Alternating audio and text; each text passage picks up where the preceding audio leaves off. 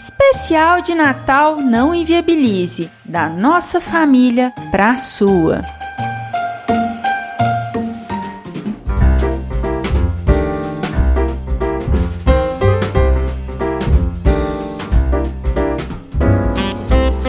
Oi, gente, cheguei! Cheguei para o nosso episódio de Natal. E antes de começar, eu quero deixar aqui os meus tradicionais números aí para Mega Sena. Esse ano eu tô me sentindo pé frio. Acho que não vai dar nada, mas vou aí contribuir aí com os meus números. Então, anotem. Lá vai. 4 12 23 36 cinquenta e sete e cinquenta e nove. Repetindo: quatro, doze, vinte e três, trinta e seis, cinquenta e sete e cinquenta e nove.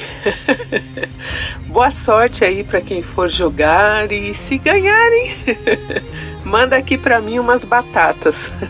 Amo. Olha, eu preciso avisar que o episódio de Natal é um episódio tristonho. Então, né, preparem aí os lencinhos. E é isso. Para esse ano, o que temos é um episódio mais triste. Mas também uma história importante que Dona Edna, hoje uma senhora nos seus 78 anos, gostaria de escutar aqui. Então, vamos lá, vamos de história. A história da Edna começa num Natal. A Edna foi abandonada na porta de um convento numa noite de Natal nos anos 40.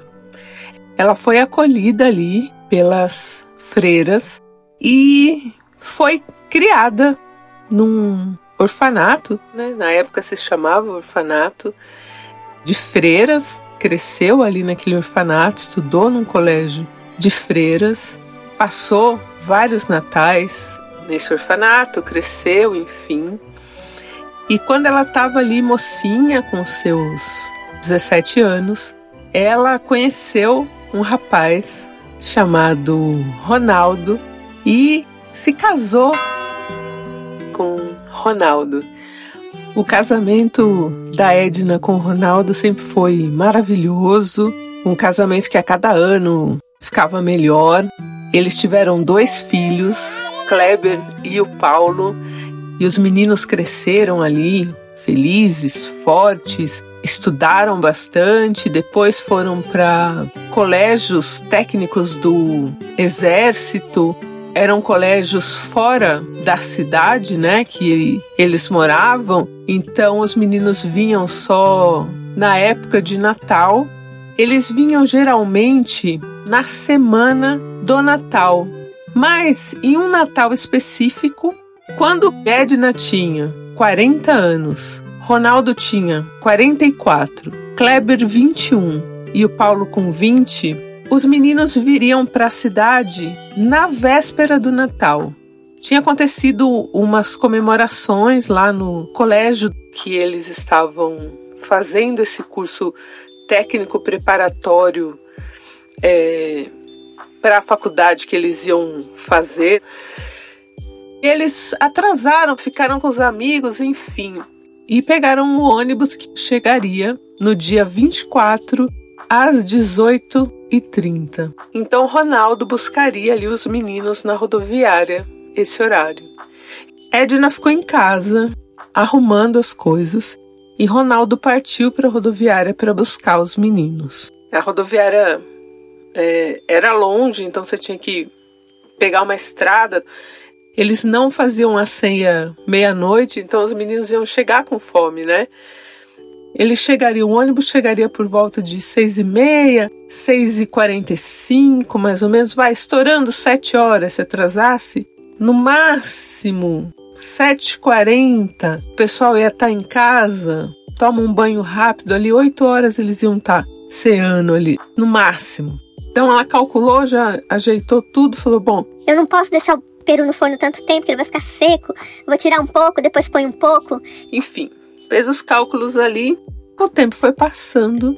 Deu sete horas, deu sete e meia, deu oito horas, deu oito e meia. E nada, nada do Ronaldo chegar com os meninos. Era anos 80, não tinha celular, era telefone fixo e olhe lá quem tinha telefone fixo em casa. E no caso ali, a Edna não tinha. Para ligar para a rodoviária, ela teria que ir no vizinho dela, que era ali o Hélio, para poder ligar na rodoviária para saber se o ônibus tinha chegado, porque de repente aconteceu alguma coisa com o ônibus, né?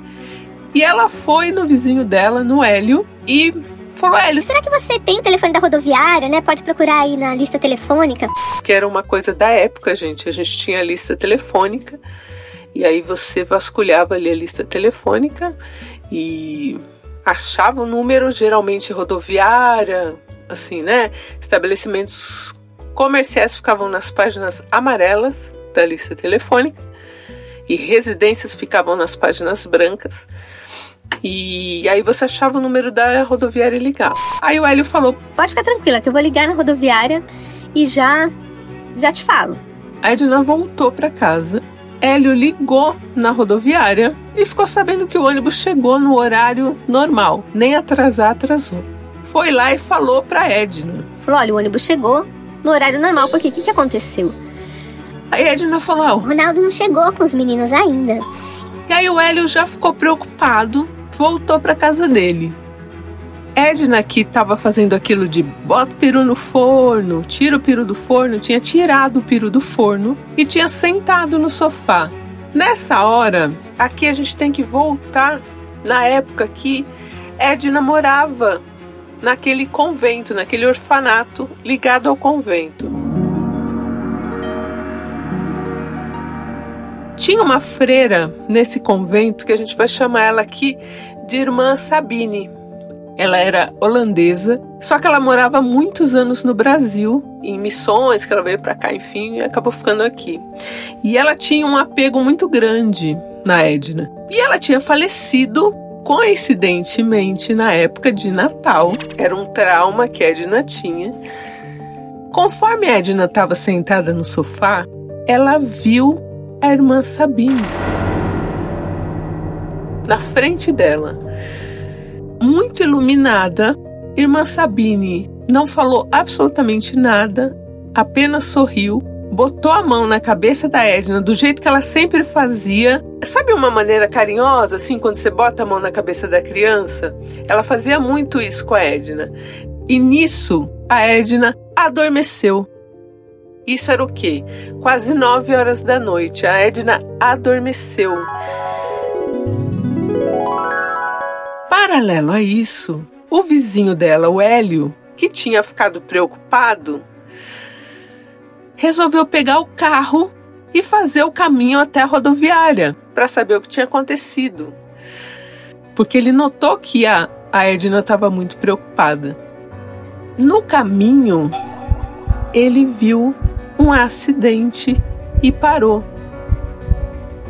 O acidente era de um caminhão com um carro e no carro estava Ronaldo e os dois meninos.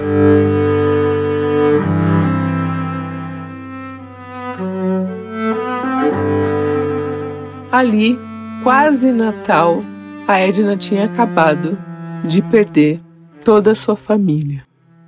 O Hélio, que era muito amigo do Ronaldo, ficou desesperado ali, começou a gritar. Já tinha chegado, né, a polícia rodoviária tal. Pra vocês terem uma ideia, eles não conseguiam acessar as pessoas no carro para pegar documento, para saber quem eram.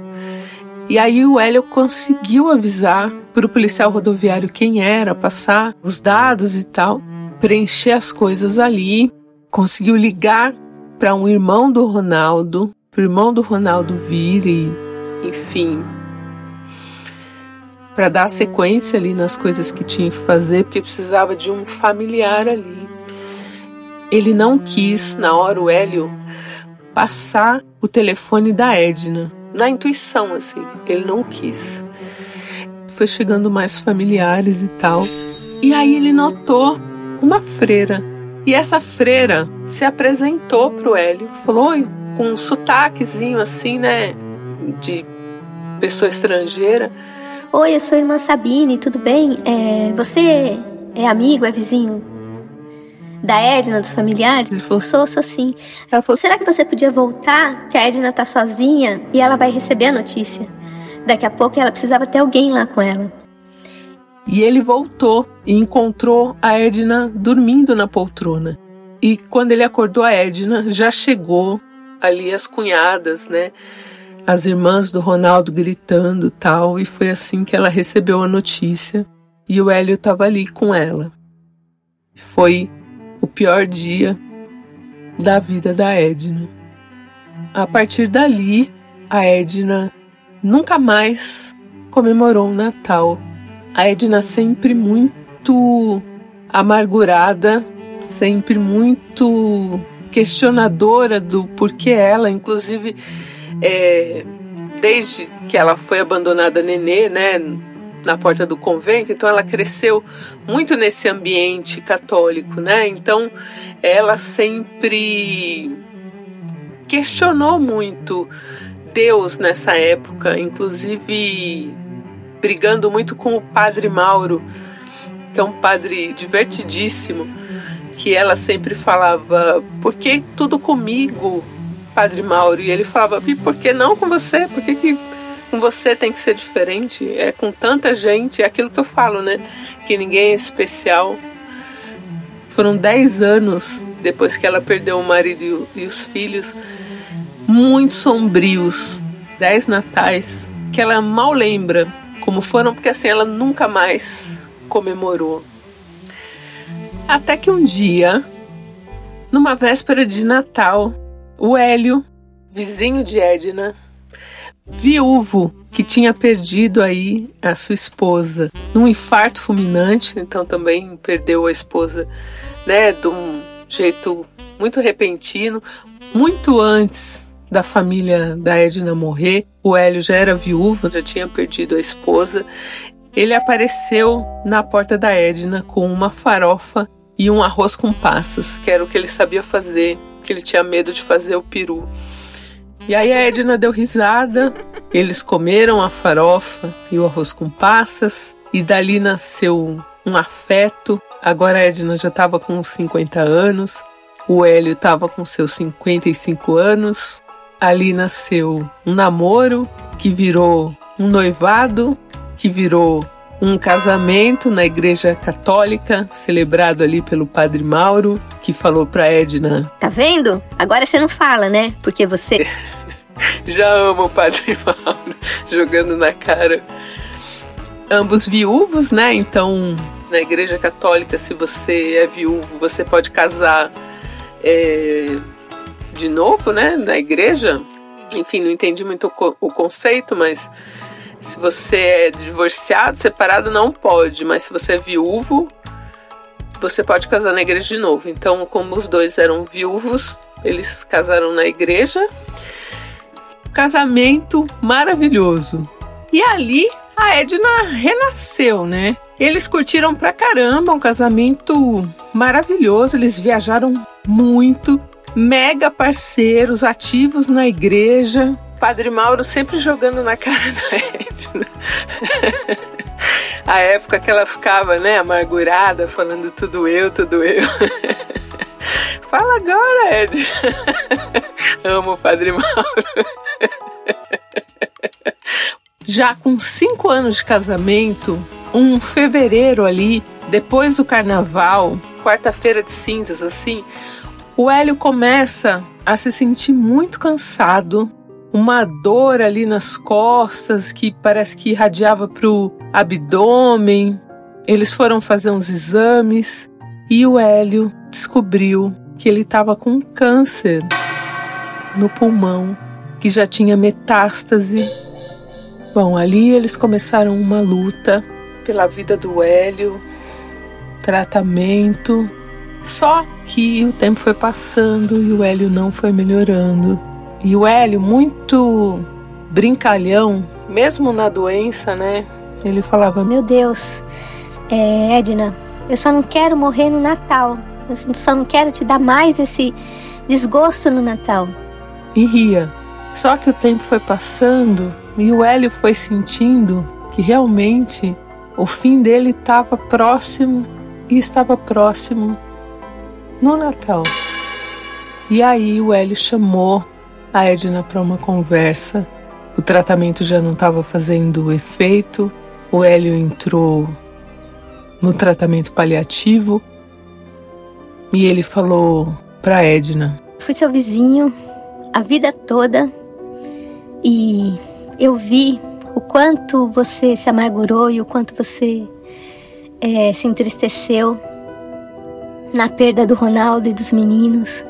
E eu não quero que isso volte a acontecer.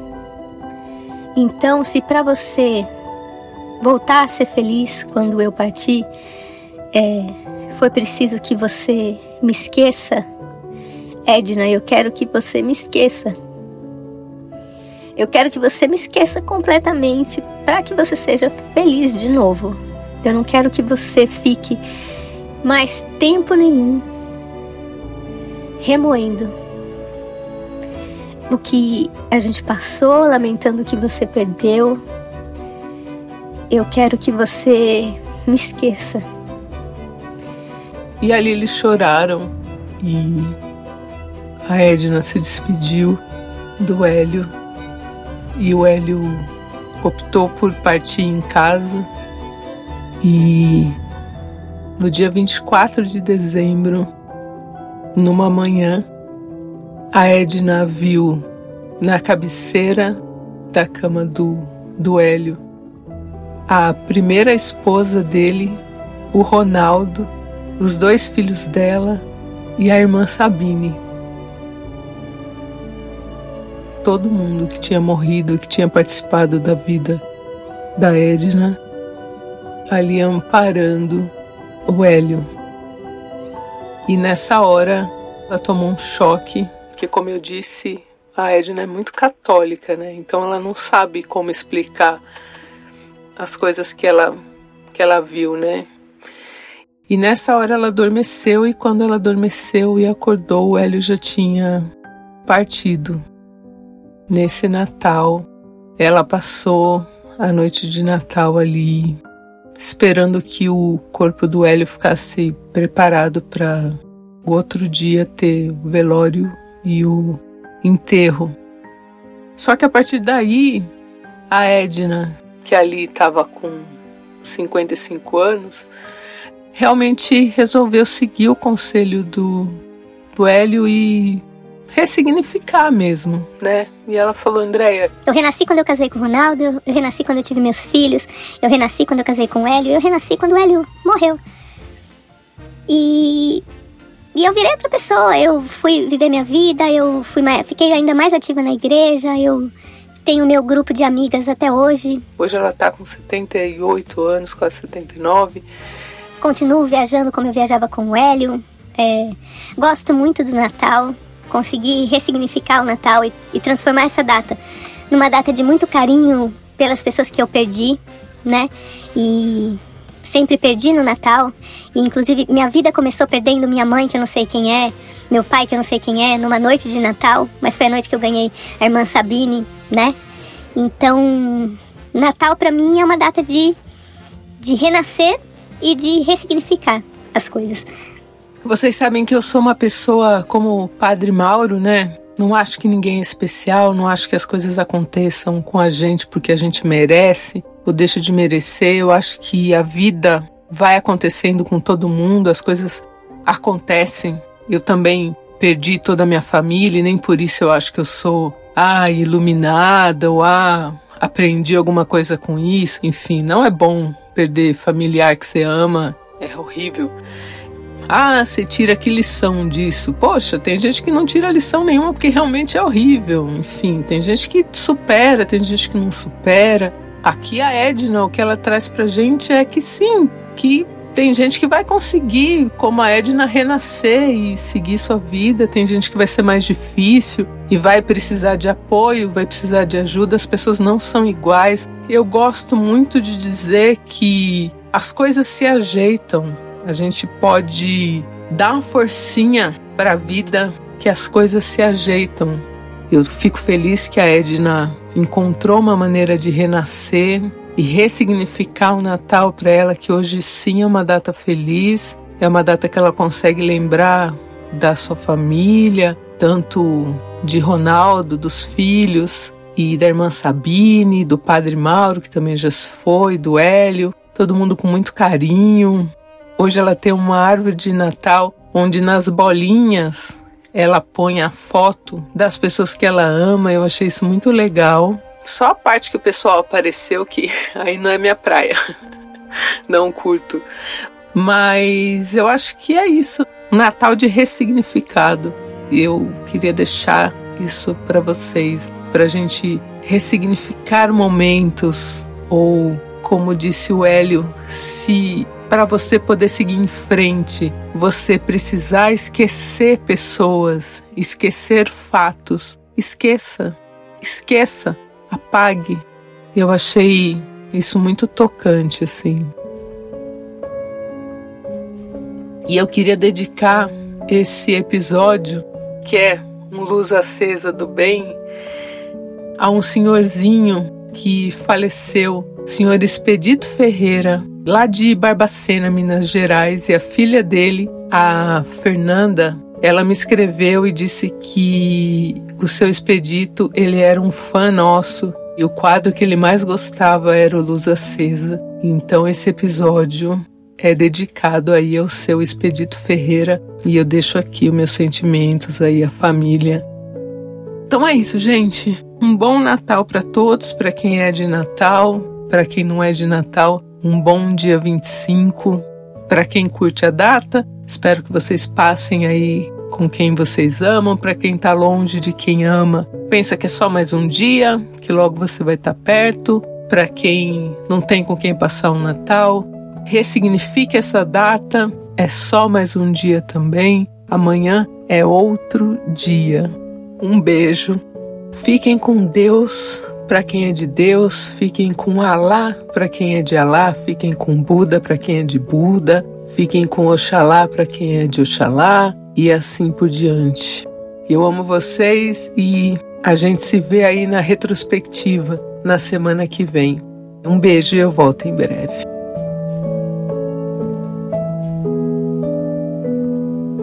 Feliz Natal! Especial de Natal é mais um quadro do canal Não Inviabilize.